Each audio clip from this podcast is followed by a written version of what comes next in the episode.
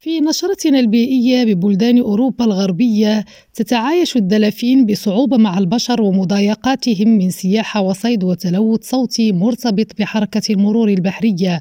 وتتزايد الضغوط على موطن الدلافين في المحيط الهندي في جزيرة ريونيون حيث تم إجراء دراسة لمدة عامين لتقييم أوضاع هذه الكائنات.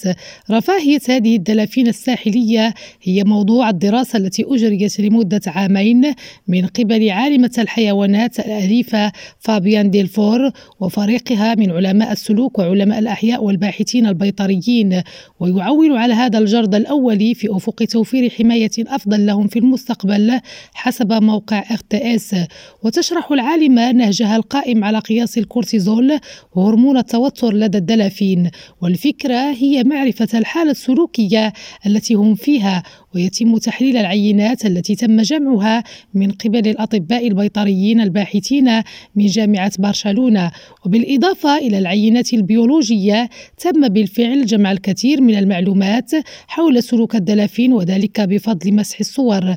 وستساعد نتائج الدراسة في تقديم مفاتيح لتعايش أكثر انسجاما بين البشر والدلافين. على صعيد آخر من المتوقع أن تنظم شبكة الأعمال الإيرلندية البرتغالية النسخة الرابعة من مؤتمر الاستدامة وذلك يوم 17 مارس القادم بالعاصمة البرتغالية لشبونة.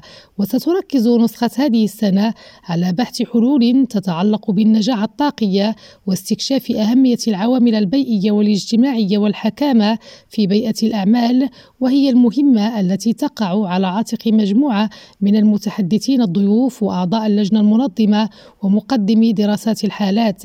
إلى جانب ذلك سيكون مطروحا خلال هذا المؤتمر على المتحدثين الضيوف من مدينة كويمبرا وماتو سينهوش بحث كيف تحدد هاتان المدينتان الذكيتان الآفاق المستقبلية من خلال جهودهما في التنقل والاستدامة واستخدام الموارد الذكية في جميع المجالات وذلك من أجل ضمان أن يكون للمدن المتوسطة في البرتغال ما يلزم من الأدوات والآليات لإحداث فرق في المستقبل.